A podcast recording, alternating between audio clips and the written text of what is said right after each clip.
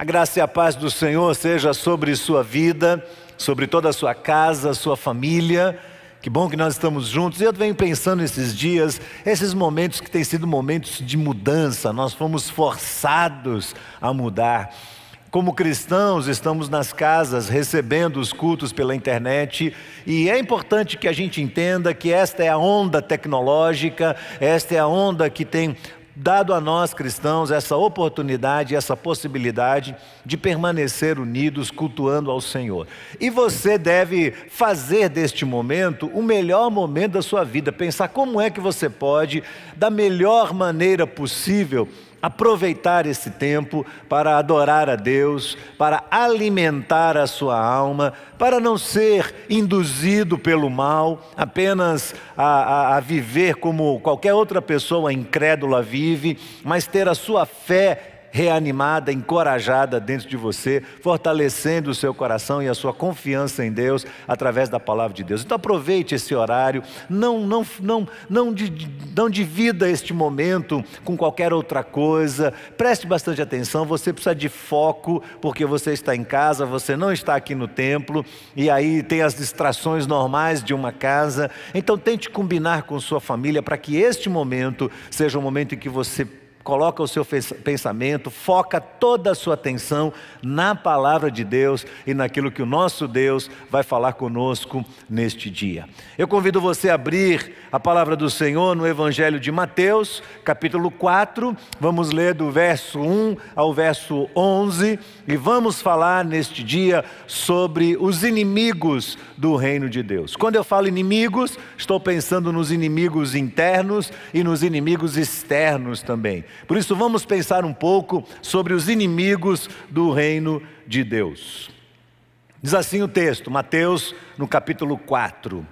A seguir, Jesus foi levado pelo Espírito ao deserto para ser tentado pelo diabo.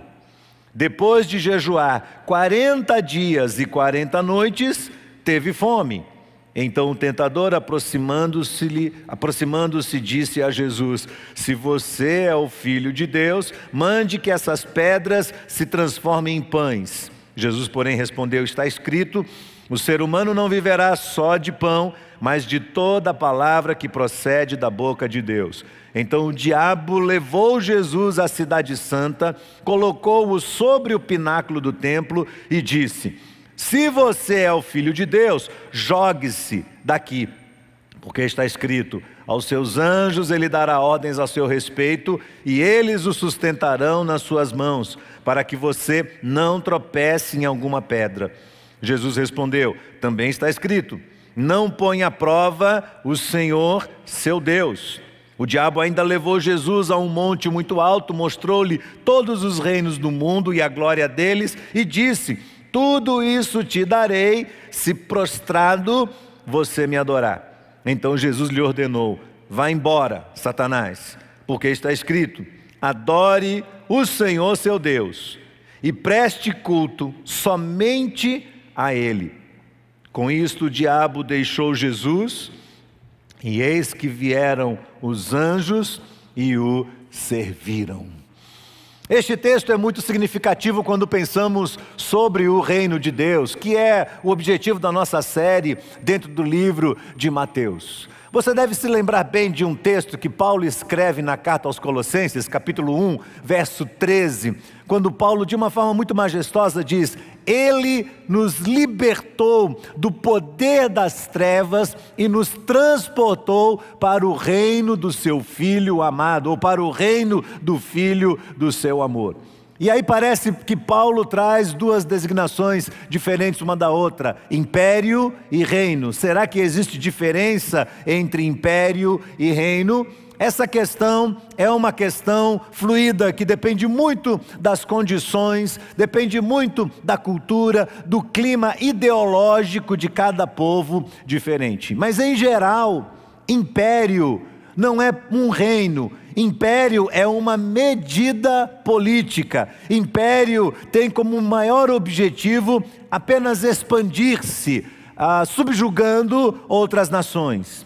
Então, dá uma ideia aí de uma expansão forçada, de uma expansão que vem por meio de guerra, realizada através de imposição. É uma alusão ao Império Romano que era um estado sacrossanto da política, onde os imperadores eram venerados, eram considerados como uma encarnação do divino, das divindades.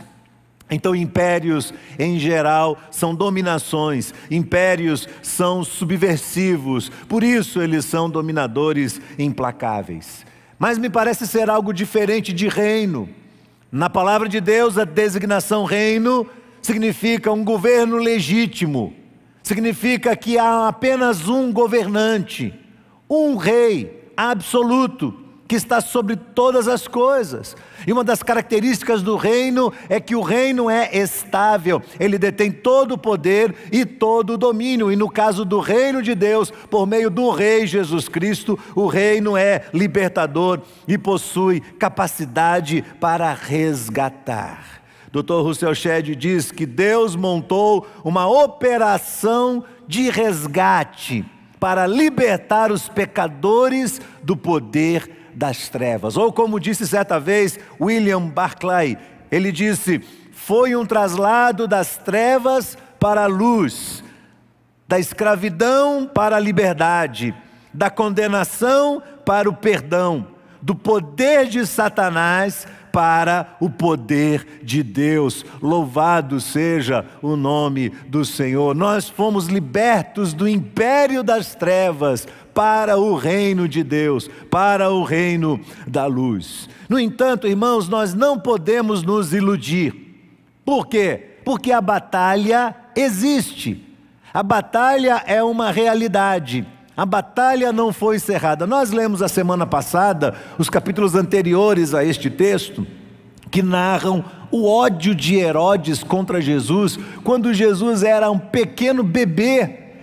Herodes se volta para Cristo e ele o odeia antes de que ele pudesse crescer e começar a reinar. Herodes é uma tipificação do mal.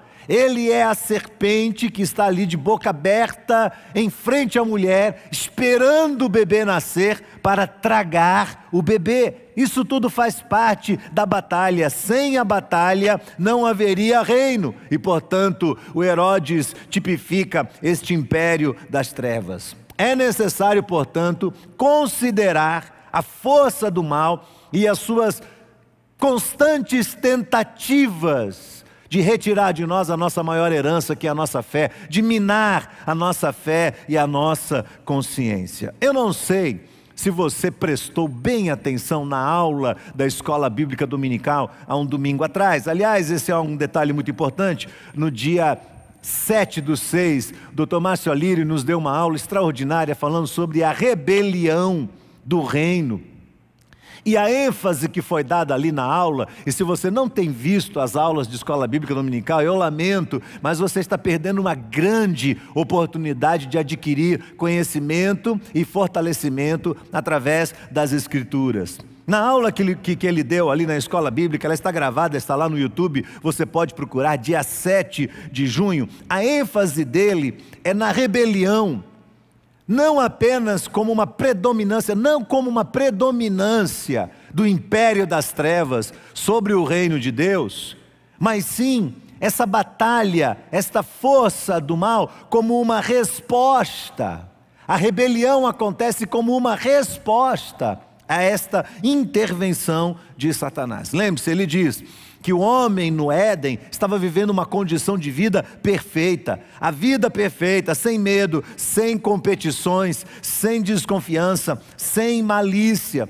O ambiente era saudável, não havia poluição, e nesse mundo perfeito, neste mundo perfeito, ordenado por Deus, conduzido por Deus, aparece um ser espiritual que toma uma forma física de uma serpente quem é ele? Ele era no passado um anjo, criado por Deus, que se rebelou e que foi capaz de arrebatar um terço dos seres angelicais. Ou seja, dentro da cosmovisão teísta, nós reconhecemos a existência de Deus e admitimos também a presença deste ser maligno, cuja intenção, segundo Jesus lá em João 10,10, 10, é roubar, matar e destruir. Preste atenção numa coisa: Satanás não é uma ficção, Satanás não é uma figura mitológica. Satanás não é simplesmente a força do mal. Não. No livro de Isaías, no capítulo 14, do verso 12 até o verso 14, ele é apresentado como Lúcifer. A palavra Lúcifer significa estrela da manhã. Ele é o diabo, ele é Satanás, ele é um ser vivo, ele é um ser que existe, que coexiste conosco, e ele possui uma clara intenção. Segundo este texto de Isaías, ele quer ser igual a Deus. E para isso, ele está disposto a tudo, ele está disposto ao que for necessário, ao que estiver ao seu alcance para alcançar o seu objetivo. Principalmente, ele vai semear dúvidas no coração daqueles que temem a Deus, roubando-lhes a fé, porque no instante em que Satanás consegue retirar a fé do coração de uma pessoa, ele tem então todas as condições para destruí-la, e não somente isso, mas ele poderá zombar tranquilamente do Criador de todas as coisas, do Senhor de todas as coisas, dizendo: cadê os seus filhos? Cadê o seu povo? Apocalipse capítulo 12, verso 9. Satanás é chamado de o sedutor do mundo. E este texto diz também que ele não atua sozinho, mas ele tem os seus auxiliares. A sua maior estratégia é sutilmente levantar dúvidas no coração das pessoas, distorcendo aquilo que Deus falou. Você vê isso nas intervenções claras de Satanás no decorrer da história, desde a criação. Por exemplo, foi citado isso naquela aula, se você prestou atenção na aula. Adão e Eva recebem uma intervenção, e Satanás, naquele formato de serpente, diz a eles: Não foi assim que Deus disse. E ele torce as palavras do Senhor e termina dizendo: vocês não vão morrer. Deus está mentindo para vocês. Prestem atenção nisso. Deus está mentindo para vocês. Esta é a forma que ele usa para derrubar Eva, para derrubar Adão e levá-los à rebelião contra Deus. No livro de Jó ele também aparece. E ele quer tirar todas as coisas de Jó através de uma proposta que ele faz a Deus. Jó é o que é, Jó é uma pessoa temente ao Senhor, sabe por quê? Porque o Senhor deu todas as coisas para ele. Ele é feliz, ele tem esposa, ele tem filhos bons, ele tem família, ele tem bens, ele tem propriedades, ele tem tanta coisa, ele vive uma vida tão boa, por isso ele teme ao Senhor. Mas olha, Deus, estende a mão sobre ele e tira o que Jó tem. E aí o Senhor vai ver como ele vai blasfemar contra o Senhor e se rebelar contra o Senhor.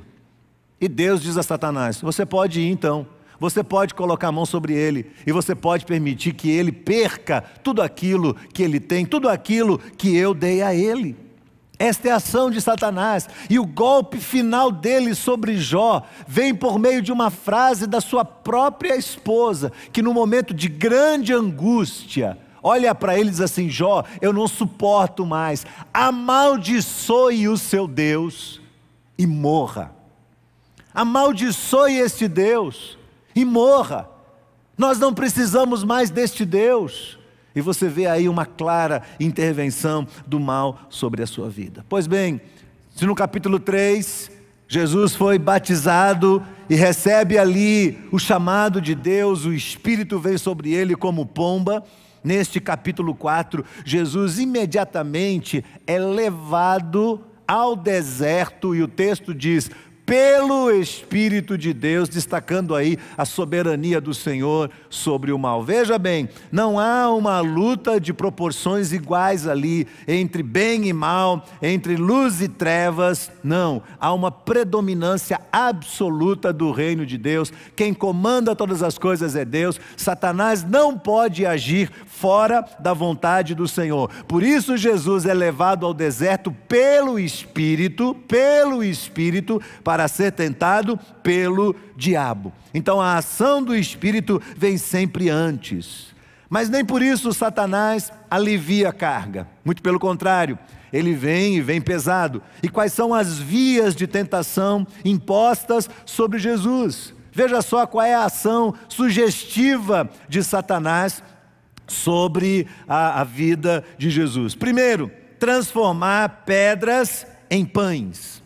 Ele está falando do desejo da carne. Ele está falando da necessidade que o homem pode ter no seu coração de simplesmente justificar o seu próprio pecado através das suas necessidades pessoais.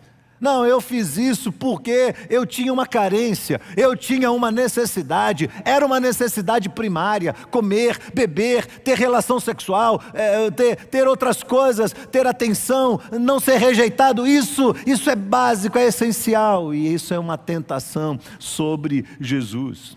Segundo lugar, Satanás o leva ao pináculo do templo, lá em Jerusalém, a parte mais alta, leva ao alto da torre e diz: se lance daqui para baixo, para baixo. Jogue-se daqui para baixo, porque está escrito na Bíblia: aos teus anjos você vai dar ordem para que eles te sustentem. Eles te sustentarão com a sua mão. Jesus ali é tentado ao poder, à popularidade. É o que João vai chamar de soberba da vida. É quando você diz assim: eu vou fazer e eu vou atrair a atenção de todos para mim mesmo. Terceiro lugar, Satanás o leva a ver todos os reinos do mundo, a um lugar onde ele vê todos os reinos do mundo e ali o deseja por meio dos olhos, a concupiscência dos olhos, a tentação pelo poder, a tentação de ter todas as coisas. Mas é importante lembrar e destacar que, muito embora a tentação seja algo muito poderoso, especialmente a tentação que vem diretamente de Satanás sobre nós. Contudo, esta tentação, por si só, não é capaz de destruir o homem e a sua relação com Deus. Você vai dizer assim: como você está dizendo isso? Olhe para o tamanho da ousadia de Satanás. Olhe para o tamanho da coragem dele de vir a Jesus, o Filho de Deus, e assim como ele interferiu na história da criação, levando Eva e Adão a desconfiarem de Deus e abrindo as portas para que eles caíssem no pecado, assim como ele vai a Jó, aquele homem temente ao Senhor, aquele homem que se desviava do mal, aquele homem que era puro de coração, e Satanás o tenta ao ponto de tirar todas as suas coisas e a sua vida, e a sua, perdão, não a sua vida, mas todas as suas coisas e a sua família, e, e ameaçando tirar a sua vida. E Satanás, agora com toda ousadia, vem sobre o próprio Filho de Deus para testá-lo e para tentar derrubá-lo. É importante lembrar, queridos, que Deus deu ao homem o livre-arbítrio, a capacidade de recusar o sugestionamento de Satanás. Dr. Márcio Alírio lembra lá na carta dele que a Confissão de Westminster, falando sobre o livre-arbítrio no seu capítulo 9, diz assim: Deus dotou a vontade do homem de tal liberdade natural que ela não é forçada nem para o bem, nem para o mal, nem a isso é determinada por qualquer necessidade absoluta da sua natureza.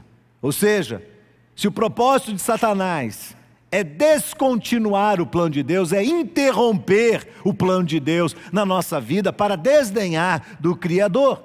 No instante em que Satanás não encontra consentimento no nosso coração, legitimidade da sua atuação sobre a nossa vida, a sua estratégia se desfaz.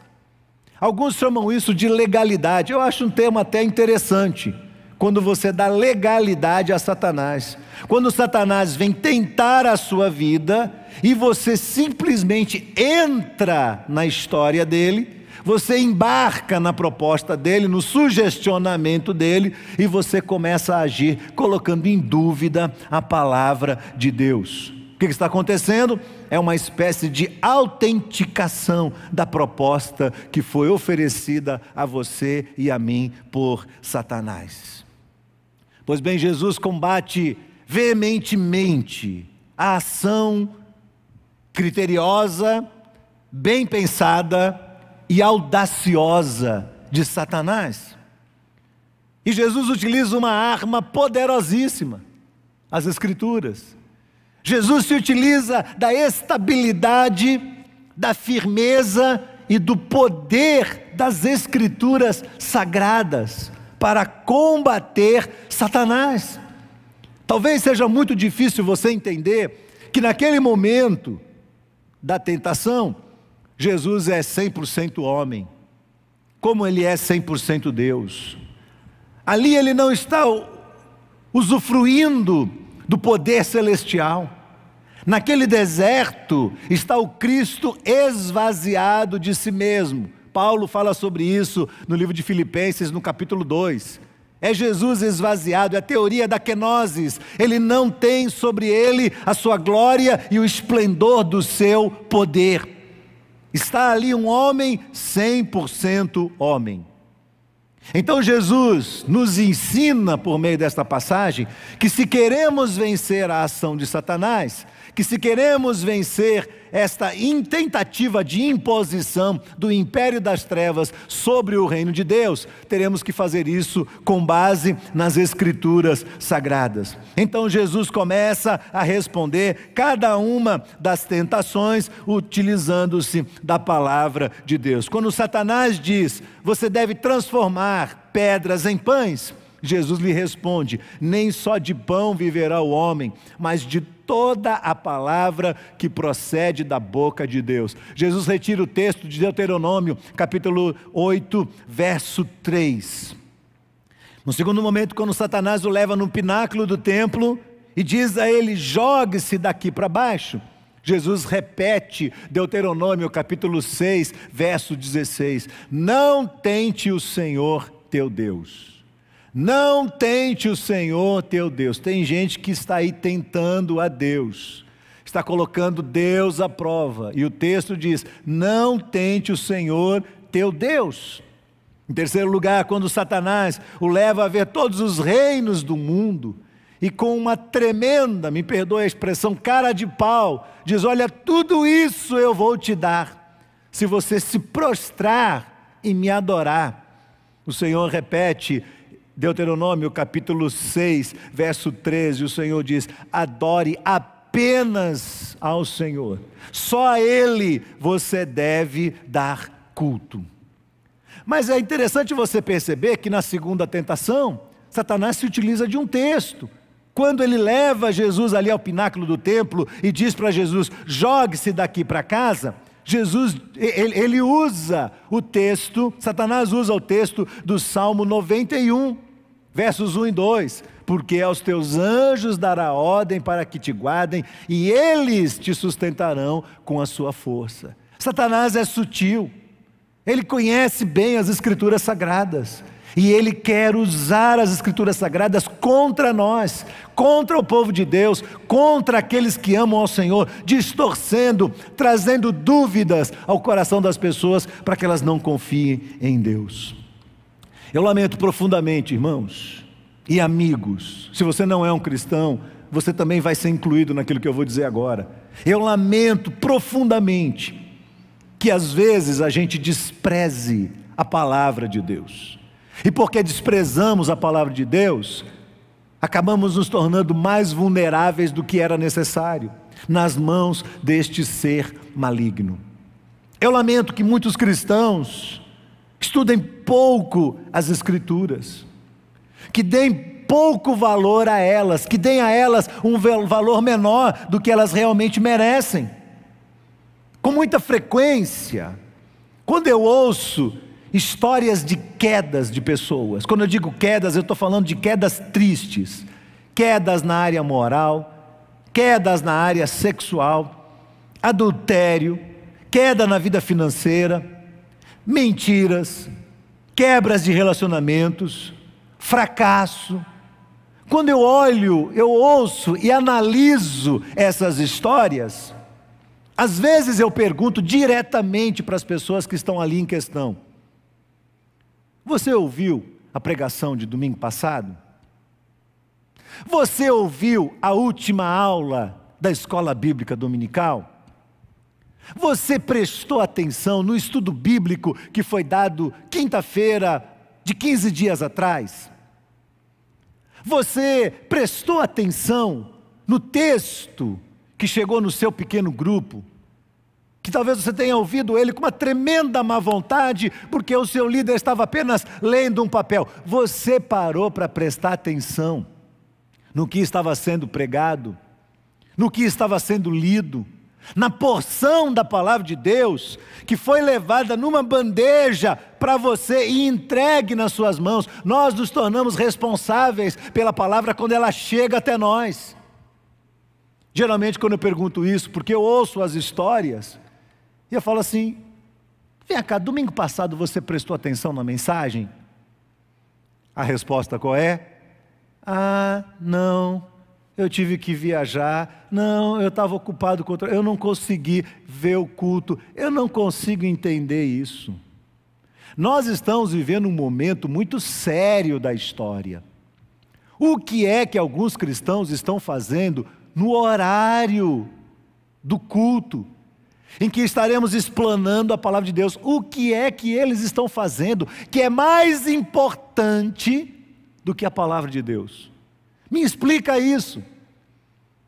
Eu olho para as, as, participações dos cultos, claro, nós estamos aqui preocupados com os irmãos, nós estamos aqui usando todo um aparato tecnológico para fazer com que a palavra chegue no coração dos irmãos e quando essa pandemia passar e todos retornarem a este lugar, a gente possa olhar e dizer assim: puxa, não perdemos os irmãos. Eles se mantiveram firmes, eles não foram derrotados, Satanás não prevaleceu contra eles. Então entregamos aos irmãos a palavra de Deus. Mas nós analisamos os números também. Nós olhamos que no começo da pandemia, todo mundo corre para a internet para poder participar do culto, com medo de ser pego pelo vírus. Mas o tempo vai passando, alguns pegaram o vírus, e não tiveram nenhuma complicação, e as pessoas vão aos poucos perdendo o medo da circunstância e automaticamente baixando as suas guardas. Então você percebe que há uma participação menor. E aí alguém vai dizer: não, mas é que a gente está cansado de olhar para uma tela e tal. Irmão, preste atenção. O culto, onde a palavra de Deus é pregada, é explanada, é uma oportunidade de Deus para o nosso crescimento, para o fortalecimento da nossa fé, para que quando Satanás vier sobre nós para interferir na nossa vida, na nossa história e na nossa família, nós tenhamos dentro de nós os elementos necessários para combater a ação do inimigo. Então, preste atenção nisso. Como é que nós vamos vencer essas tentações externas? estas provocações de Satanás, estas intervenções de Satanás na nossa vida, na nossa história, na nossa casa. Satanás está ali o tempo todo, tentando gerar conflitos, tentando provocar divisão, roubando a sua paz, plantando dúvidas na sua mente e no seu coração sobre as Escrituras Sagradas e algumas vezes, algumas vezes, Satanás tem sugestionado a mente de pessoas que elas tirem a sua própria vida. Presta atenção, porque ele foi taxativo no que ele fez com Jesus. Ele leva Jesus ao, ao alto do pináculo do templo e diz: se jogue. Como muitas vezes ele tem dito à mente de muitas pessoas: sua vida não vale nada. A melhor maneira de você se livrar dessa angústia é acabando com sua própria vida. E ele sugestiona, sim, preste atenção, ele suge sugestiona isso a muitas pessoas. Se nós queremos vencer as tentações vindas deste ser maligno, que permanecerá aqui entre nós até o fim de todas as coisas, até o cumprimento de todo o Apocalipse, até que esse intervalo de tempo da humanidade se encerre, ele permanecerá aqui nós estamos aqui convivendo com Ele neste lugar. E Ele vai continuar assim, semeando dúvidas e tentando retirar a fé do coração de muitos. Então, se nós estamos convivendo com isso, como vamos prevalecer? Nós vamos prevalecer por meio da palavra de Deus. Nem só de pão viverá o homem, mas de toda a palavra que procede da boca de Deus. Esta, este é o antídoto, esta é a maneira como nós iremos vencer a ação de Satanás, nos revestindo da armadura de Deus, nos revestindo da palavra do Senhor. Mas há aqui um outro aspecto que eu quero destacar antes de encerrar, antes de tomarmos a ceia do Senhor, que eu creio que deve ser explorado é a ideia do deserto, é o ambiente do deserto. No deserto, Jesus lida com a intervenção de Satanás, que é o inimigo externo, que vem cercado de todos os seus agentes do mal, agentes infernais. Mas eu tenho certeza também que o deserto é um lugar das lutas internas. Desertos serão sempre nas escrituras sagradas emblemáticos, serão sempre ah, tipificações de encontros profundos com Deus, os desertos da vida. Moisés, quando queria ter a presença do Senhor, montou um tabernáculo. Salomão construiu um templo. E esses lugares eram lugares de encontro com Deus.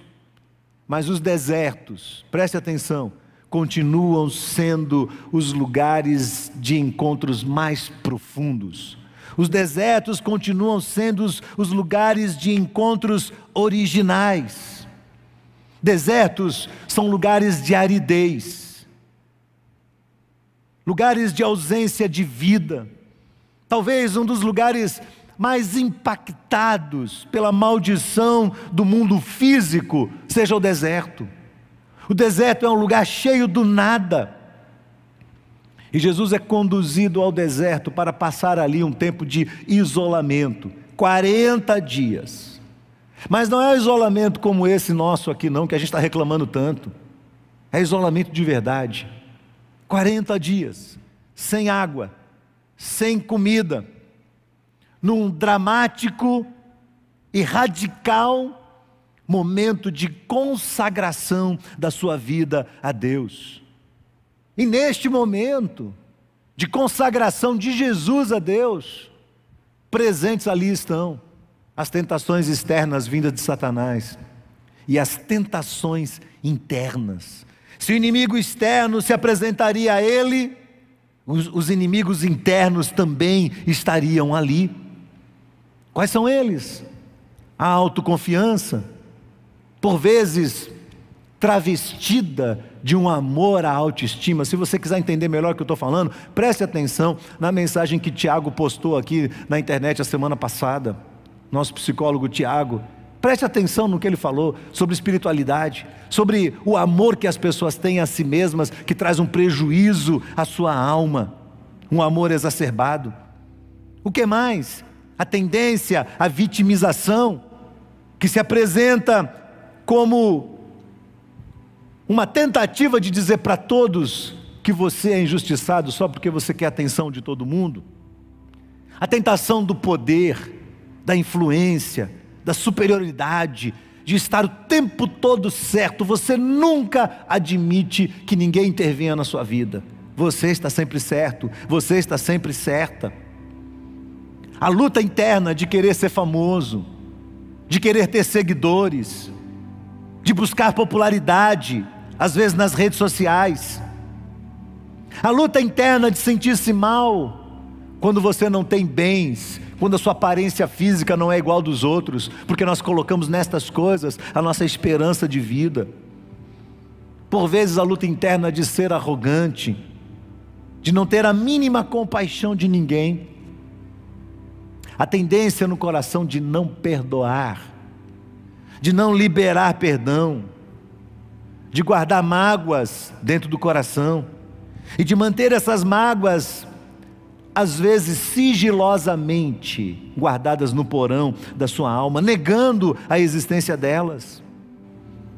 A luta interior, a tentação interior de permitir-se ser dominado pelos pensamentos de luxúria, de sensualidade pecando contra Deus e pecando contra os cônjuges também, adulterando às vezes, ou cometendo a fornicação quando o indivíduo não é casado, E o pensamento é o ambiente desta batalha, e nem sempre ela vem como algo externo, começa dentro do coração. Às vezes, isso se transforma na tentação interior da mentira. E aí você tem que ter uma mentira para sustentar uma outra mentira, que vai sustentar outra mentira, que vai encobrir outra mentira, que vai encobrir outra mentira, até que a sua mente, a sua consciência fiquem totalmente cauterizada e o Espírito de Deus não tenha mais acesso a você. Pode ter certeza, prenúncio de destruição absoluta. Satanás está postos ali para destruir essa vida. A tentação de fugir dos problemas, atentando contra a sua própria vida. Uma tentação. O que mais? A luta interna da ganância, a luta interna da insatisfação da alma. Sabe aquele ambiente assim, a pessoa nunca se sente feliz. Nunca se sente feliz. Eu penso em Jesus nesse deserto. Preste atenção. No deserto, Jesus não tinha Netflix, rede social, iFood, lives de exercício para emagrecer. Nada disso. Comida, água, conforto, nada. Jesus não tem absolutamente nada. E é o deserto. Às vezes nós não queremos passar pelo deserto. E Deus nos leva a passar pelo deserto. Porque no deserto você vai ter que vencer a sua própria ganância, a insatisfação da sua alma, as suas ansiedades, o seu medo do futuro, a sua tendência de querer controlar o futuro e querer controlar tudo e todos. No deserto, Deus vai tratar a raiva, a tentação da raiva. No deserto, Deus vai tratar a falta de paciência, a falta de amor, a falta de compaixão. São desertos. E se Jesus passou por eles, é porque nós temos que passar também. Temos que passar também. Não veio sobre vocês tentação que não fosse humana, mas Deus é fiel e Ele não permitirá que vocês sejam tentados além da força de vocês. Antes, junto com a tentação, Ele vai prover também o escape para que vocês possam suportar. Paulo diz isso em 1 Coríntios capítulo 10, verso 13. Não veio sobre você tentação que não fosse humana, mas Deus é fiel e Ele vai fortalecer o seu coração. É por isso, irmãos, que é essencial passarmos por desertos eu e você precisamos do, dos desertos. Não fique o tempo todo reclamando da sua vida quando Deus te colocar em situações difíceis, porque o deserto é um lugar de restauração da comunhão com Deus. Se você está passando por uma pandemia, passando por medo, passando por dificuldade, e você não consegue entender que o que Deus quer é aprofundar a relação dele com você por meio da palavra, por meio da sua relação pessoal com Deus na oração que este deserto é um lugar de enfrentamento das suas tentações pessoais e também das tentações externas de Satanás, mas que o deserto é um lugar de fortalecimento espiritual. Se você não entender assim, você vai reclamar da sua vida o tempo todo. O tempo todo você vai dizer que você é a pior criatura. E você vai acabar ficando amargurado contra Deus e sucumbindo diante da tentação de Satanás de minar a sua fé e tirar a paz do seu coração. Por isso é essencial passar pelos desertos. E o objetivo no deserto é vencer. É vencer os inimigos externos, a ação de Satanás, mas é vencer a si mesmo. Talvez seu pior inimigo seja você mesmo, sejam seus pensamentos. Inimigos externos, inimigos internos. Vencê-los no poder e na graça suficiente de Jesus. Eu quero encerrar minha palavra lendo com vocês o texto de Hebreus, no capítulo 2. E este texto magnífico de Hebreus, capítulo 2, do verso 14 até o verso 18, mostra para nós como Jesus enfrentou as mesmas tentações que nós enfrentamos. Nós temos uma tendência de achar que Jesus não passou pelo que nós passamos. Mas olha bem o que diz esse texto. Visto, pois, que os filhos de Deus tem participação comum de carne e sangue. Também Jesus igualmente participou destas coisas, para que, por sua morte, destruísse aquele que tem o poder da morte, a saber, o diabo, e livrasse a todos os que, pelo pavor da morte, estavam sujeitos à escravidão por toda a vida. Pois ele, Jesus, evidentemente não socorre anjos, mas socorre a descendência de Abraão. Sabe quem é a descendência de Abraão? Somos eu e você. Por isso mesmo, era necessário que em todas as coisas ele se tornasse semelhante aos irmãos, para ser misericordioso e fiel, sumo sacerdote nas coisas referentes a Deus, para fazer propiciação pelos pecados do povo, pois naquilo que ele mesmo sofreu, quando foi tentado, é poderoso para socorrer os que são também tentados. Nós estamos falando de Jesus Cristo, Senhor dos Senhores, o Deus sobre todas as coisas, o Deus encarnado, o Deus da kenosis, o Deus que, segundo Filipenses capítulo 2, esvaziou-se a si mesmo, tomou a forma humana e, achado na forma humana, tornou-se semelhante aos homens e foi obediente até a morte e morte de cruz.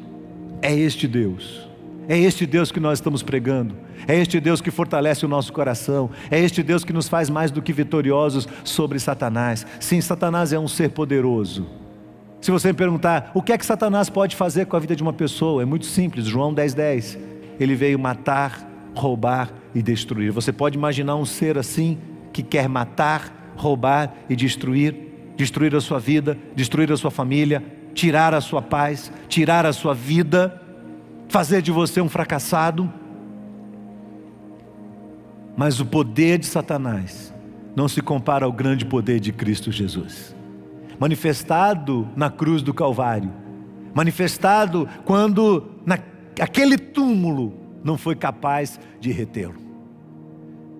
Jesus, bem no fim da sua vida, um pouco antes de encontrar seus discípulos, reuniu os discípulos para uma breve refeição. E ali ele tomou com eles a ceia do Senhor. Era um substitutivo da Páscoa. Era uma forma de Jesus levá-los a pensar na profundidade do que os próximos capítulos da história iriam trazer para eles. A sua morte na cruz do Calvário o seu corpo ferido, o seu sangue derramado injustamente por todos nós. Para quê? Para que pudéssemos amá-lo e perceber o seu amor por nós. Para quê? Para que pudéssemos ser perdoados dos nossos pecados. Ele nos resgatou das, do império das trevas e nos trasladou, nos transportou para o reino do Filho do seu amor, onde nós temos a redenção. Para quê? para nos livrar do poder do pecado. Para quê? Para fazer com que nós pudéssemos vencer as tentações de Satanás. Para quê? Para que nós pudéssemos analisar o nosso próprio coração e perceber as nossas tendências carnais e humanas e ser trabalhados por Ele também. Eu sei que na sua casa hoje você separou aí um pão e o cálice. E o texto diz que Jesus, tomando o pão, disse: Comei dele todos, isto é meu corpo que é dado por vós. Nós, os cristãos, temos costume de tempos em tempos de nos reunir em comunhão e partilhar deste pão, como Jesus fez naquela noite antes da crucificação. Reuniu os seus discípulos, tomou o pão e, havendo dado graças, repartiu entre eles. Jesus é este pão repartido entre nós. O reino se torna significativo na medida que entendemos isso. Nenhum de nós tem um monopólio do cristianismo, nenhuma igreja tem um monopólio do, do evangelho. Ele veio por todos e para todos. Ele amou a todos. Ele se deu por todos. Ele se doou por todos. Como dissemos a semana passada, Deus não faz acepção de pessoas. Nós fazemos e pecamos contra Deus, mas Deus não faz. Ele deu a sua vida por todos. Deus amou o mundo de tal maneira que deu o seu Filho unigênito para que todo aquele que nele crê não pereça, mas tenha vida eterna. Eu quero convidar você a pegar o pão aí em sua casa, a dividir entre os que estão com você, ao redor de você. E nós vamos comer junto este pão, como Jesus fez, agradecendo ao Senhor, agradecendo a Jesus Cristo por seu corpo ferido na cruz. Obrigado, Senhor, porque aquela cruz terrível que esmagou o Senhor foi resultado dos nossos pecados. Mas por tua misericórdia, graça e pelo teu grande poder, o Senhor venceu a morte para nos dar paz e libertação. Bendito seja o teu nome, Senhor. Vamos comer todos juntos, comamos o pão.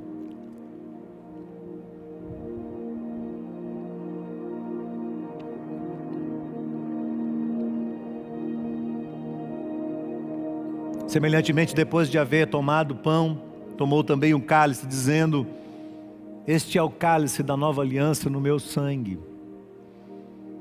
Este cálice representa o sangue de Jesus derramado na cruz do Calvário. O sangue que nos livra de todo pecado. O sangue que nos lava, que nos torna mais alvo do que a neve. Sabe quando eu cito essas tentações todas que estão lutando dentro de nós, a ganância, a ansiedade, a insatisfação, a raiva, a falta de perdão, a falta de paciência. Quando eu cito essas coisas, são questões com as quais eu luto. E o sangue me faz lembrar que essas tentações ocuparam a mente de Jesus. Mas a palavra diz que ele não pecou. Ele não pecou por minha causa, ele não pecou por sua causa. Louvado seja o nome do Senhor.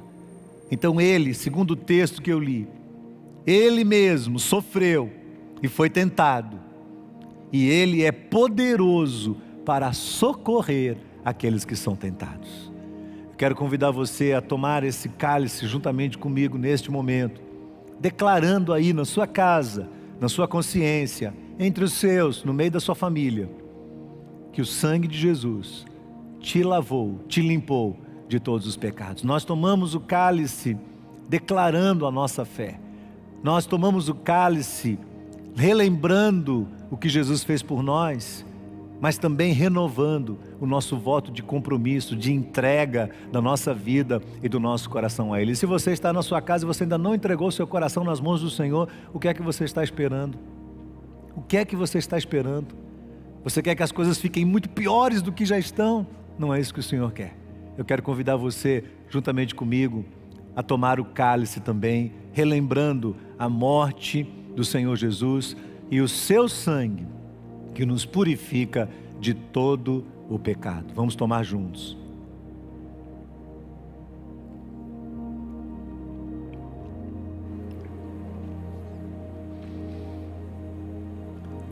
Senhor, nós queremos te agradecer pela tua palavra que sustenta a nossa fé. Lembrando, Senhor, que é a tua palavra que nos faz prevalecer contra as hostes malignas, contra o império das trevas, contra a força e a ação de Satanás e os seus agentes. Que nós possamos guardar a tua palavra no nosso coração, para vencê-lo, no poder, na autoridade, da palavra do Senhor. Mas que também a tua palavra seja tão significante para nós, que quando enfrentarmos os nossos próprios inimigos interiores, a tua palavra fortaleça a nossa fé, a tua palavra nos sustente, a tua palavra mantenha o nosso coração firmado, solidificado no Senhor, para a tua glória, Senhor, para que a nossa vida te honre. Para que o tempo, no tempo da nossa peregrinação neste mundo, possamos dar bom testemunho da fé em Cristo Jesus. Senhor, eu sei que nós não queremos alcançar o estágio da perfeição, mas não nos permita nunca nos acomodarmos com o pecado como se ele fosse algo normal dentro de nós. Pelo contrário, que nós possamos recusá-lo todos os dias e vencê-lo no poder do teu evangelho, no poder da tua palavra. Guarda os que estão me ouvindo neste momento. Guarda os que estão do outro lado desta câmera, Senhor. O Senhor conhece seus corações. Que eles possam derramar-se diante do Senhor em obediência à tua verdade e à tua palavra.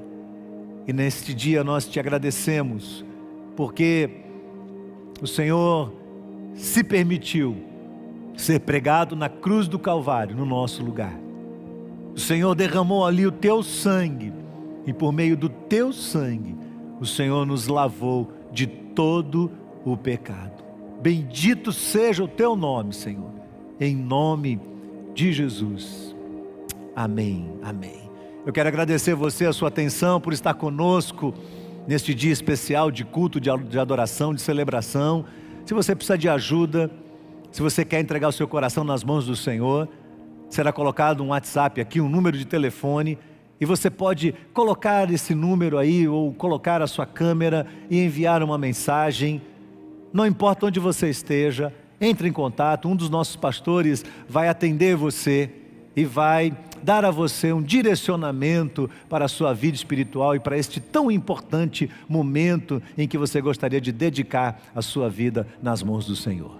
Que o Senhor te guarde, que o Senhor te abençoe, que o Senhor guarde a sua família, em nome de Jesus.